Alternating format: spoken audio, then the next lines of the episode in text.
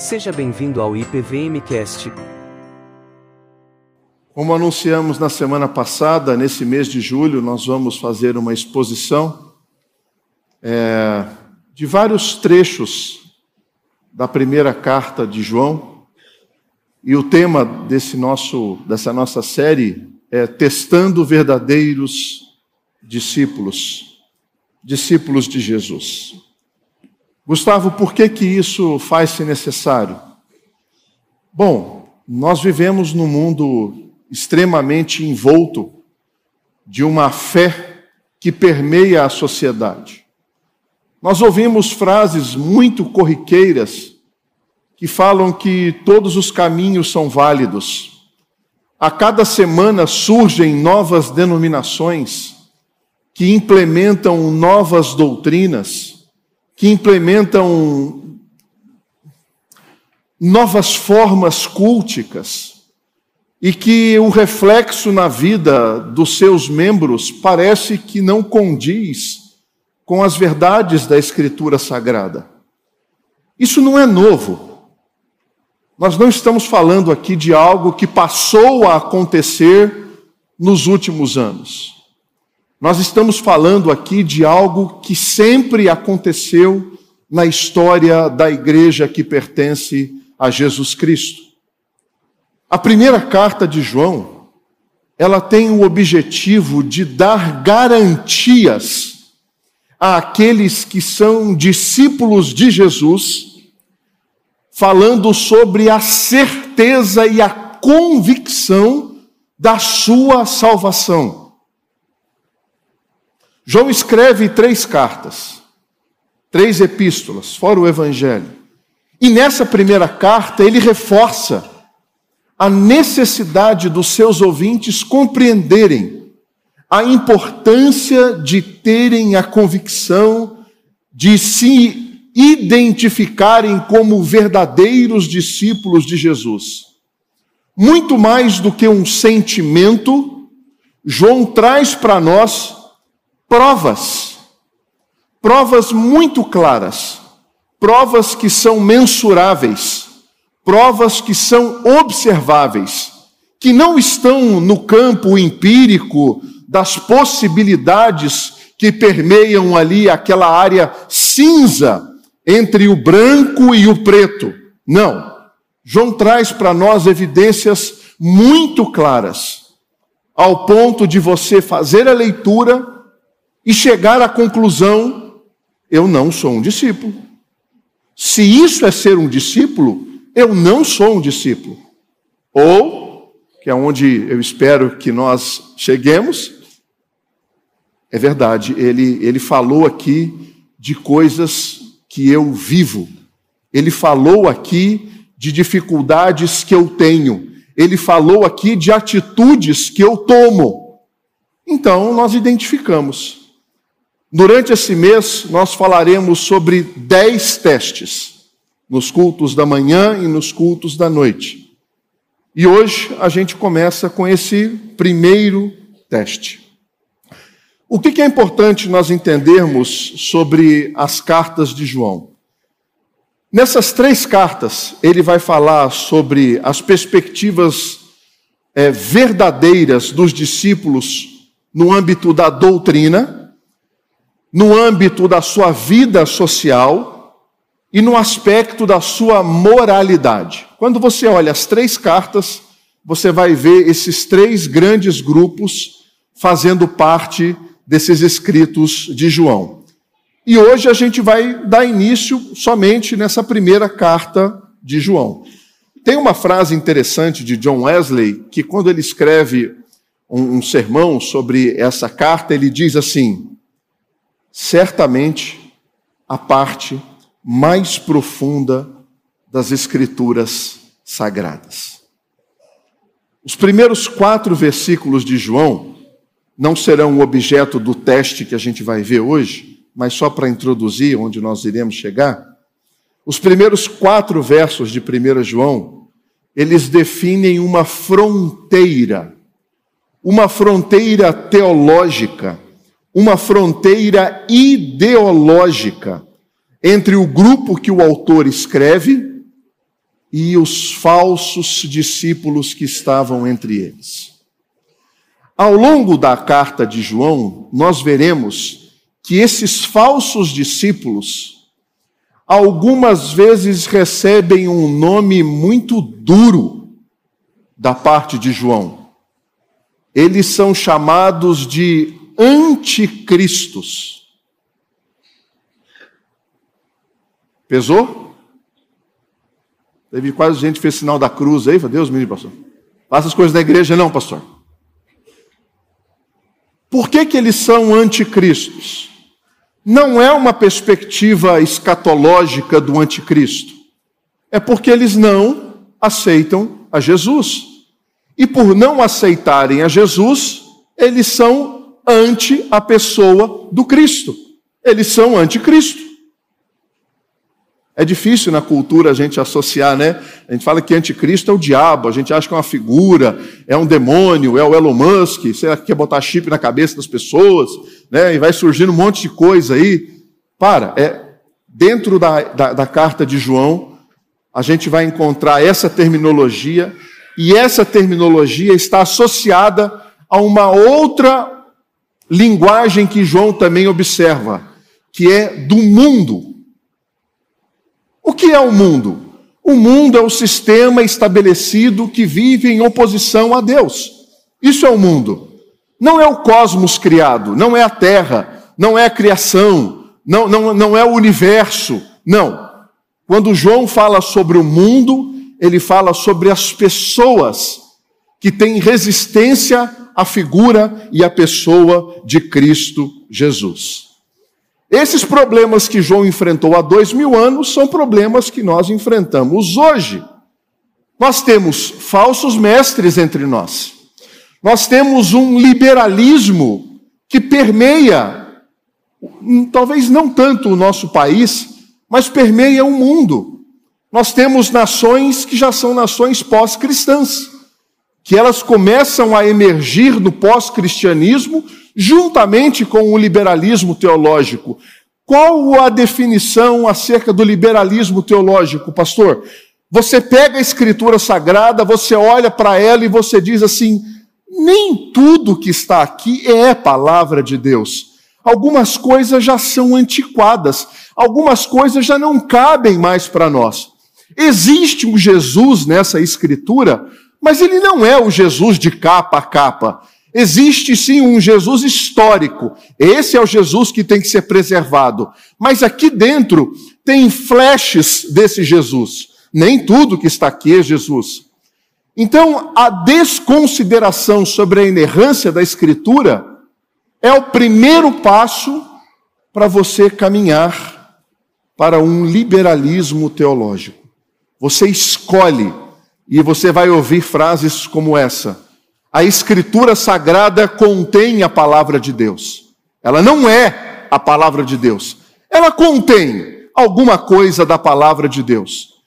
Toda vez que você ouve essa frase, é, liga o seu radar, liga o seu alerta, porque provavelmente a pessoa que está afirmando isso caminhará por um terreno de areia movediça, ela vai dar alguns passos e vai ser engolida por essa doutrina.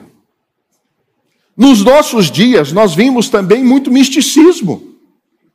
Nós vemos crente que acredita em horóscopo. E antes de sair de casa, fala assim: peraí, deixa eu ver como é que está o meu signo de Fênix nessa manhã. Pastor, Fênix não existe. É, nem os outros, está tudo igual. Mesma coisa. Essa identidade vocês riram porque vocês sabem que não existe, né? Olha aí, ó. Você também, né, pastor? É, eu também. Essa identidade com esse misticismo que nos envolve faz com que a gente fique com um pé aqui, um pé ali, acreditando em determinadas posturas místicas sobre a fé que não são revelação da Escritura. Nós enfrentamos também pragmatismos absolutos que são negados, quando a verdade passa a ser definida por aquilo que convém, não por aquilo que ela é. A verdade é inconveniente. Como assim, pastor? É, olha no espelho. A verdade é inconveniente.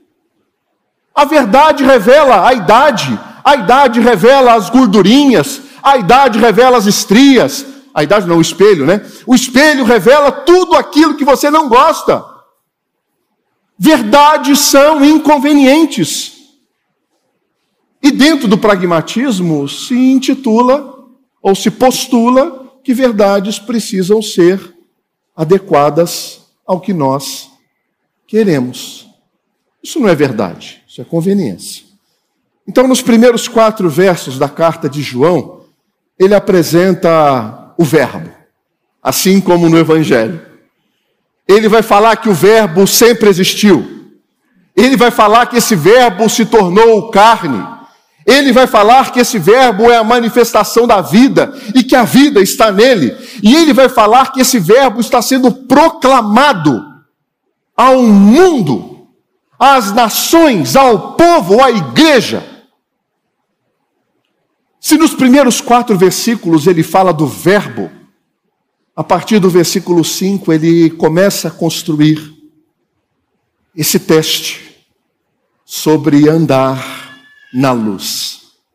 E o versículo 5 diz assim: Ora, a mensagem que da parte dele temos ouvido e vos anunciamos é esta: que Deus é luz e não há nele treva nenhuma. Vamos ler até o 10, Se dissermos que mantemos comunhão com ele e andarmos nas trevas, mentimos e não praticamos a verdade.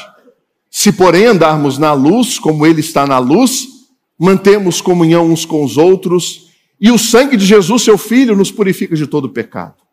Se dissermos que não temos pecado nenhum, a nós mesmos nos enganamos, e a verdade não está em nós se confessarmos nossos pecados, Ele é fiel e justo para nos perdoar os pecados e nos purificar de toda injustiça. Se dissermos que não temos cometido pecado, fazemo-lo mentiroso e a Sua palavra não está em nós. No versículo 5, depois de revelar quem é o Verbo, João agora revela quem é Deus. E ele fala que a mensagem que da parte dele temos ouvido.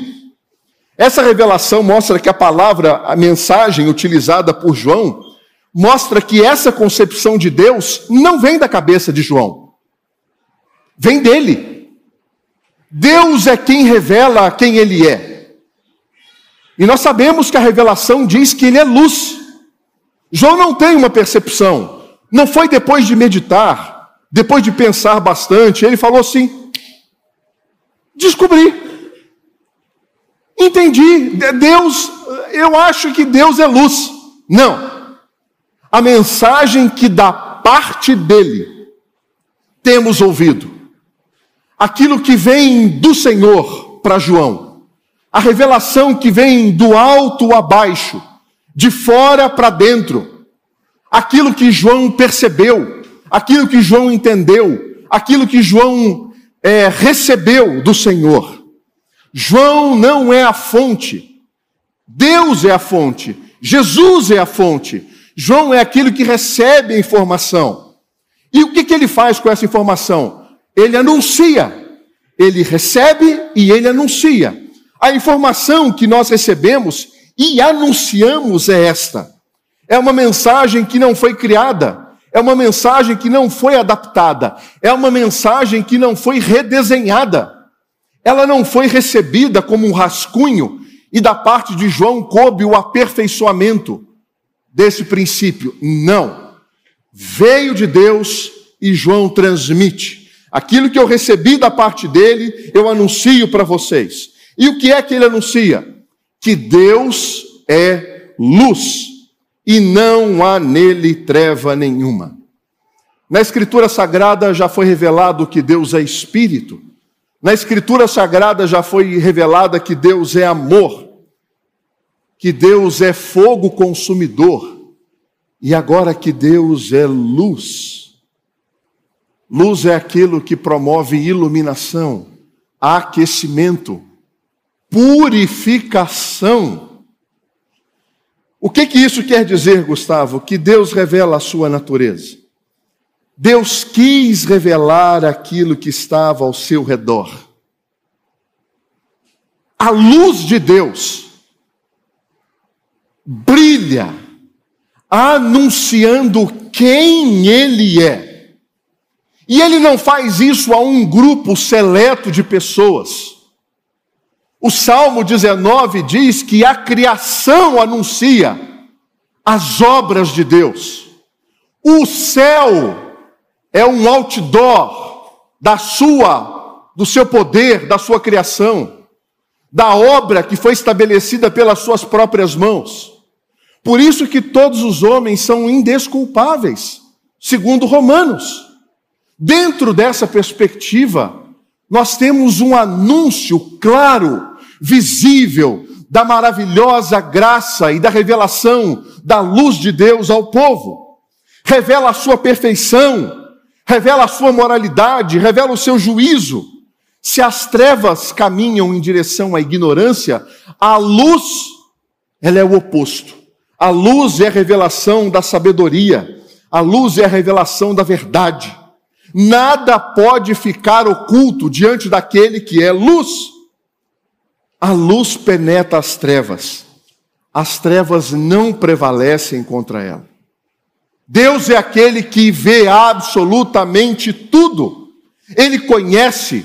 O Salmo 139 diz que não existe nenhum lugar sobre a face da terra, do mais alto monte ao mais profundo abismo, no mais profundo mar. Parece que ele já estava falando aqui lá da Fossa das Marianas, quase 10 mil quilômetros de profundidade. Não há lugar onde se possa esconder do Senhor. Não há. E Gustavo, quais são os meios pelos quais nós identificamos vidas que andam na luz e vidas que caminham nas trevas? Quais são os meios que isso acontece? A partir do versículo 6, ele vai falar sobre a natureza pecaminosa daqueles discípulos que não são verdadeiros, que são falsos. Deixa eu ver uma média de idade da turma aqui. Completa essa frase. Parece, mas não é. Você que é mais novo aí, depois você dá um Google nessa frase. Parece, mas não é. Os falsos mestres, eles acabaram desembarcando na Ásia Menor. Eles trouxeram na sua bagagem filosófica, teológica, histórica, de conhecimento, uma teologia muito deturpada acerca de quem é Deus. Muito. Eles deturparam quem é Cristo, eles deturparam quem é o homem, eles deturparam o pecado, eles deturparam a perspectiva da salvação, eles trouxeram uma bagagem de heresias que definitivamente arrancaram dessa religião verdadeira todos os princípios que foram construídos por Jesus. E eles desembarcam na Ásia Menor e começam a anunciar essas mentiras. Anunciar espontaneamente, falando abertamente às pessoas sobre essa nova visão teológica acerca de Deus, de Jesus, do homem, do pecado, da salvação. E diante disso, João vai trabalhar em três versículos no 6, no 8 e no 10. Como nós podemos identificar essas pessoas que são que estão caminhando nas trevas, que estão caminhando num, num, num ambiente onde a luz de Deus não está iluminando. Não é porque ela não é capaz de iluminar lá, mas Deus não está iluminando, porque é mentira e não é verdade. E esse caminho de escuridão mostra que essas pessoas estão fazendo uma opção. Elas estão caminhando conscientemente por essa perigosa veia, por esse perigoso, perigoso veio de inverdades. Então preste atenção. Versículo de número 6. Se dissermos que mantemos comunhão com Ele e andarmos nas trevas, mentimos e não praticamos a verdade. Quando você olha o objeto dessa frase, você mente para quem? Para os outros. No versículo 6, João estabelece um princípio de que pessoas que caminham nas trevas, eles mentem para as pessoas. Eles tentam estabelecer um padrão de vida no meio do corpo de Cristo. Eles vêm à igreja aos domingos. Eles trazem os filhos na escola dominical. Eles participam das atividades da igreja. Mas o caminho em que eles estão vivendo, segunda, terça, quarta, quinta, sexta, sábado, quando você olha a rede social dessa pessoa, quando você olha o Instagram dessa pessoa, quando você vê o Facebook dessa pessoa, as postagens que ela faz revelam que ela não está andando na luz. É tão evidente isso.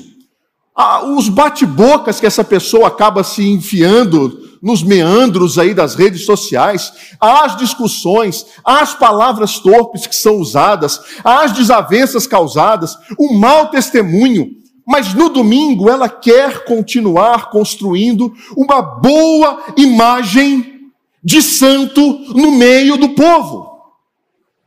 E não tem como, não há comunhão. Se nós dissermos que temos comunhão com Ele e andamos nas trevas, nós mentimos. Mentimos para quem? Para os outros. Nós queremos que os outros acreditem em nós. Colocamos a roupa de domingo colocamos o vocabulário de domingo. Só que a nossa vida evidencia que a nossa caminhada não é uma caminhada na luz, que nós andamos nas trevas.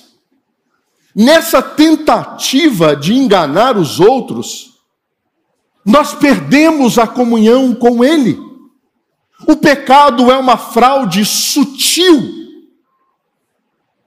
que acomete a consciência do pecador. Ele promove anestesia,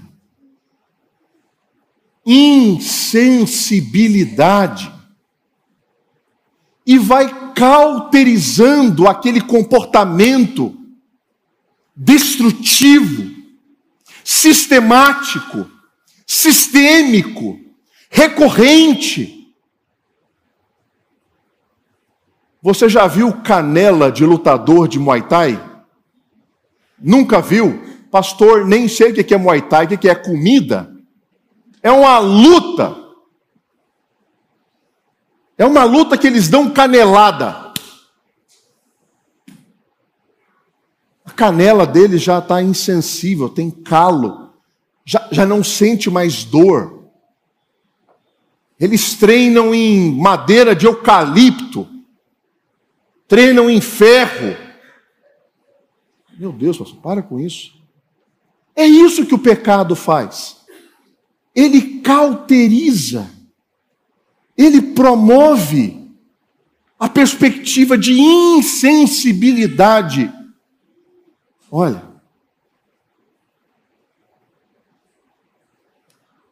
a orientação e o alerta que João traz é para homens e mulheres que ainda mantêm áreas obscuras na sua vida.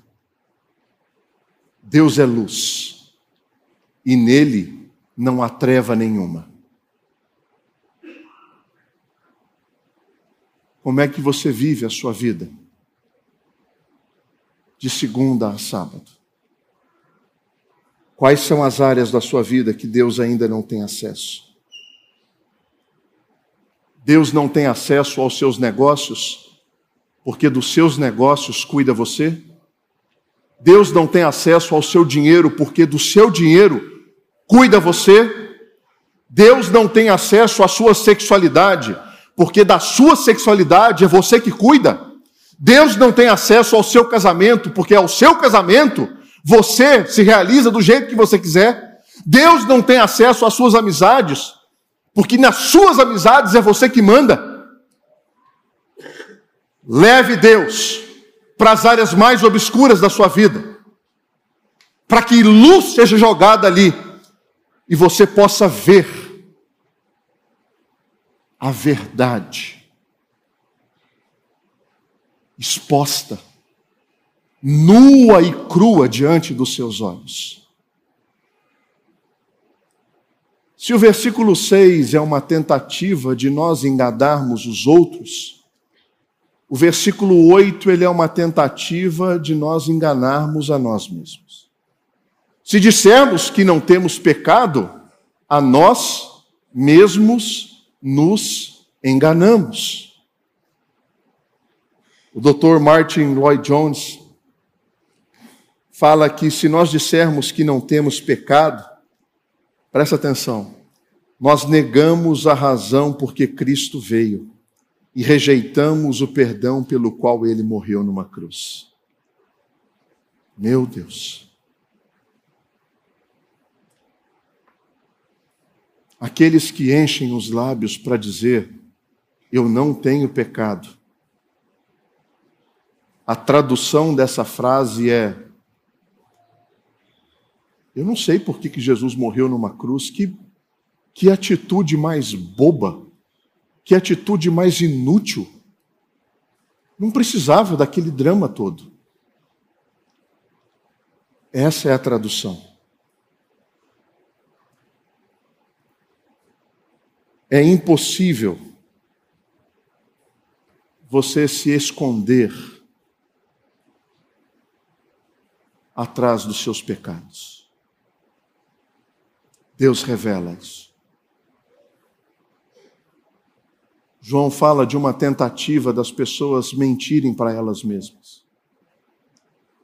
No mundo onde existe um movimento tão grande para colocar o homem no centro. 1 João, capítulo 1, versículo 8, é um anúncio evidente de que todas as vezes que nós ficamos no centro, Jesus fica de escanteio. Toda vez que eu ocupo o centro, Deus fica de escanteio. E eu tento me enganar de que eu tenho condições de me manter no centro. Não tenho. Todas as vezes que alguém declara que não possui pecado, ele declara a inutilidade da morte do nosso redentor. Igrejas têm removido do seu culto público um momento de contrição de confissão de pecados. E aí você pergunta para alguém, mas, mas por quê? Não, pastor, nós temos o objetivo de alcançar pessoas, e quando nós falamos sobre pecado, aquelas pessoas que estão vindo pela primeira vez na igreja vão se sentir incomodadas. Mas, mas pera, esse é o objetivo. Sem o incômodo da verdade, não há reconhecimento do pecado. Sem o reconhecimento do pecado, não há confissão do pecado. Sem confissão do pecado, não há salvação. Como convencemos alguém de que ela precisa de Cristo? Se a mensagem no culto é para que ela se sinta sempre muito bem. Ser acolhida é uma coisa, omitir a verdade, isso é repugnante. E existem comunidades, igrejas surgindo sem o anúncio do pecado. Sem o pecado, nós tornamos a morte de Cristo inútil. E João está dizendo: essas pessoas tentam enganar a elas mesmas. No versículo 10, João fala que o ápice desses falsos ensinos, eles enganam o outro, eles enganam a nós, e eles tentam enganar o próprio Deus. Verso 10. Se dissermos que não temos cometido pecado, nós fazemos Deus, fazemos-lo mentiroso. E quando a gente faz isso, a Sua palavra não está em nós. Aquele que diz que não tem pecado, contradiz a palavra de Deus. O mundo jaz no maligno. O salário do pecado é a morte. Não há nenhum santo sequer, nem um sequer, que não tenha pecado. Não existe nenhum homem hoje sobre a face da terra que não viva uma realidade pecaminosa. Essa é a verdade da Escritura Sagrada. Aquele que procura encobrir os seus pecados, seja lá com o que for, seja através de uma lei moral, seja através de boas obras, seja através de grandes donativos, seja através de uma vida assim muito regrada, você está buscando algo que você nunca vai alcançar. Não existe autojustificação. Ninguém se salva por si mesmo. Ninguém consegue atingir um nível aceitável de santidade diante de Deus que possa colocar Cristo ao lado e dizer: daqui para frente eu me garanto. Não se preocupe, Jesus. Deixa comigo. Eu sei o caminho do inferno. É só isso que você sabe. Nada mais. Esses ensinamentos estavam permeando a igreja. E João está trazendo aqui com muita clareza. Quem são as pessoas que andam nas trevas e que não têm comunhão com Deus? São aquelas que relativizam o pecado. Toda relativização do pecado é sinal de que o seu coração já não está na luz. É sinal de que você não tem mais comunhão com Deus. É sinal de que a sua vida precisa de ajustes urgentes. Urgentes. Porque caso contrário, o que está destinado para você é uma desconexão eterna do nosso redentor. Relativizou o pecado, ah, não é tão importante assim, eu nem peco tanto assim, eu não preciso confessar os pecados, é só fazer uma boa contribuição para a igreja, é só ajudar o próximo, é só comprar a balinha do malabarista que fica no farol, é só ajudar a irmãzinha com um pão, pão na chapa pela manhã. Olha, esse é o sinal claro, claro, de que você está caminhando em trevas. Claro. A boa notícia é que João faz um contraponto. Essa é a estrutura que a gente vai ver em boa parte do livro de João. Ele faz um apontamento e depois ele traz a verdade. Ele aponta o equívoco e ele mostra a revelação da Escritura, o que é correto. E no versículo 7, ele mostra os benefícios daqueles que caminham na luz ele vai falar assim: se porém andamos na luz, como ele está na luz, mantemos comunhão uns com os outros. E o sangue de Jesus, seu filho, nos purifica de todo pecado. Olha só. Versículo 7, versículo versículo 7, versículo 7. Perdão. 6, 8 e 10 aponta desconsideração do pecado.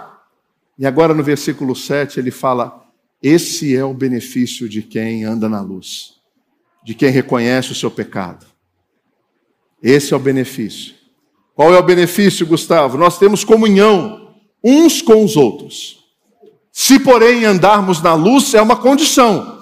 Não existe comunhão entre pessoas que caminham na luz e aqueles que caminham nas trevas. O que é comunhão? A palavra aqui é koinonia, é algo em comum, é aquilo que nos une, é aquilo que, nos, que promove junta, que promove identidade, que promove unidade, que promove conexão, que promove ajuste, que promove liga.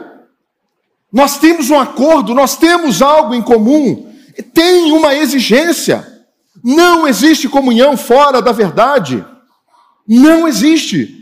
O pecado tenta nos levar a pensar que nós somos aceitos pelo fato de nós não confessarmos o pecado. Não caminhe para esse lado.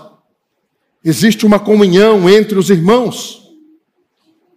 A segunda parte do versículo mostra uma realidade estabelecida porque quando essa comunhão existe, nós mantemos a unidade uns com os outros, nós mantemos coinonia uns com os outros, comunhão uns com os outros. Andar na luz pavimenta a comunhão com Deus e comunhão com o próximo, sem orgulho, sem inveja, sem cobiça. Como que pode haver comunhão entre os irmãos num ambiente de cobiça, de inveja. Como? Como isso é possível? Não é possível. Eu fico imaginando os irmãos que cantam nos coros da igreja, ensaiam terça-feira, ensaiam quinta-feira, a turma do grupo IPVM, Imagina se houvesse inveja, cobiça entre, entre eles. Você sabe a diferença, né? Inveja, cobiça, ok? Não? O que é inveja? Não querer que o outro tenha. Cobiça, querer aquilo que o outro tem. Essa é a diferença. Essas coisas não podem existir entre nós. Aí fico imaginando, uma irmãzinha vem aqui, pega o microfone e começa a fazer um solo de louvor a Deus no meio do culto, e de repente um outro irmão lá da ponta vira e fala assim: podia ficar rouca a vida inteira. Essa voz maravilhosa, coisa horrorosa. Por que, não veio para mim esse negócio? Como tem comunhão? Como que pode haver comunhão? Se, se ambos andam na luz, existe união comum, comunhão, união comum entre os irmãos. E aí vem a parte áurea do versículo. E o sangue de Jesus, seu Filho, nos purifica de todo o pecado. Gustavo, isso quer dizer que quem anda na luz continua sujeito ao pecado? Sim. Todos os dias. Nós estamos sujeitos ao pecado todos os dias da nossa vida. Todos os dias. Pecado é aquilo que agarra. O pecado é, é um, um leão que vorazmente grita no seu ouvido, berrando para você fazer algumas coisas. O pecado é uma natureza que nos envolve porque nós nascemos em pecado. E nós vamos lutar com isso até o último dia. Quando um grande estrondo for ouvido, os céus se rasgarem do norte ao sul e Cristo vir resgatar o seu povo e a sua igreja. Até lá, vamos lutar todos os dias contra o pecado. Quem anda na luz não é aquele que nunca peca. Quem anda na luz é aquele que tem consciência do seu pecado e confessa porque sabe que o sangue de Jesus o purifica de todo pecado. Se andar nas trevas é desconsiderar o pecado, andar na luz é confessar pecado. Quando andamos na luz, nós temos a providência de Deus para nos limpar e nos purificar, que é o sangue do seu filho Jesus. O apóstolo João vai utilizar uma palavra aqui para purificação, que é mais do que perdoar, é limpar. Limpar. Você tem cicatrizes? Eu tenho um monte. Nossa, eu tive uma infância. Sim, daquelas de não passar uma semana sem machucado. Uma semana. Estava sempre com o joelho estourado, rasgado, ponto. Curou, curou mas está tá tudo marcado. Deus não faz isso. Deus ele perdoa e ele limpa. Limpa. Não tem mancha. Não tem sinal de que houve mácula não tem nenhum arranhãozinho mostrando que o carro passou na retífica. Tá zero. Essa é a palavra purificar que, João utiliza. Perdoa, mas limpa, purifica. Purificação, uma água que não tem nem uma contaminação de todo pecado. E quando ele faz isso, verso 9, ele é fiel e justo para nos perdoar. Quando ele faz isso, é porque nós confessamos os pecados. Quando ele faz isso, ele nos purifica de toda injustiça.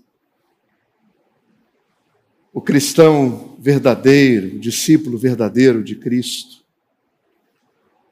não é aquele que esconde os pecados, não é aquele que racionaliza os pecados, não é aquele que justifica os pecados. Ah, Senhor, mas, mas, sabe, né, Senhor? Quem falava isso é o pastor da minha juventude. Pastor, a carne é fraca. É, mas a irmã lá não é vitamina, não. Não adianta. Não adianta.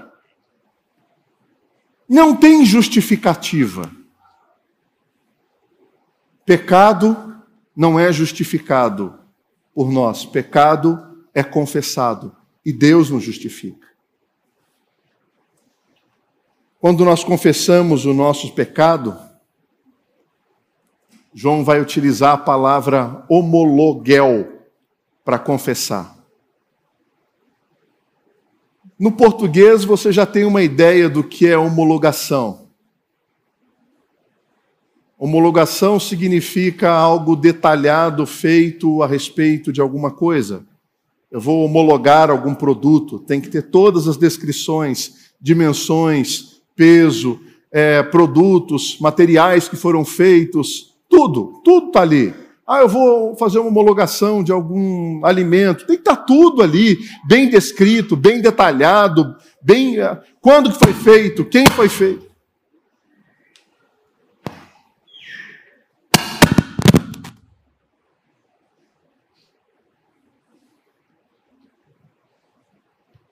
Quando que foi feito, por quem foi feito, como foi feito, do que foi feito. Eu lembro do querido pastor Ion. Pecado tem nome e não é multidão. Deus perdoa a multidão dos meus pecados. Ouvi isso do Ion tem uns 20 anos ou mais e uso isso como um princípio. João diz: homologue os seus pecados. Confesse a Deus os seus pecados. Nominalmente, dê nome para eles. Dê os nomes que a Bíblia dá: ira, raiva, inveja, maledicência, intemperança, ódio, morte, assassinato, cobiça, adultério, dê nome para os seus pecados. Homologue-os diante de Deus. Porque quando nós fazemos isso, e aqui vem uma expressão assim, que às vezes dá um nó na cabeça da gente. Ele é fiel e justo para nos perdoar. João não fala, ele é gracioso. João usa a fidelidade e a justiça para mostrar o que Deus faz para perdoar pecados. Não é uma graça somente. Deus está sendo fiel à Sua palavra, está sendo fiel a Ele mesmo. Porque Deus teve que ser justo para purificar os nossos pecados. Como que Deus exerce a justiça dele? Mandando Jesus para a cruz para que sobre ele recaísse o meu pecado, o seu pecado, para que sobre ele ficasse a ira de Deus, para que sobre ele fosse colocado o pecado de todo aquele a quem Deus deseja salvar. Ele é fiel e justo. E quando você confessa os seus pecados, ele te limpa e te purifica de toda injustiça.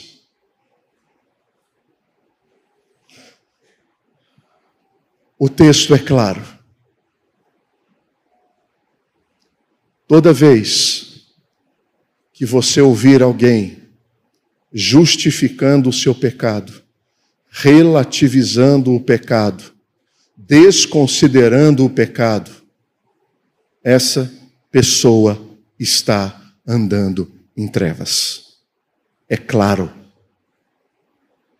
Todo aquele que confessa o seu pecado, que homologa o seu pecado diante de Deus, esse anda na luz.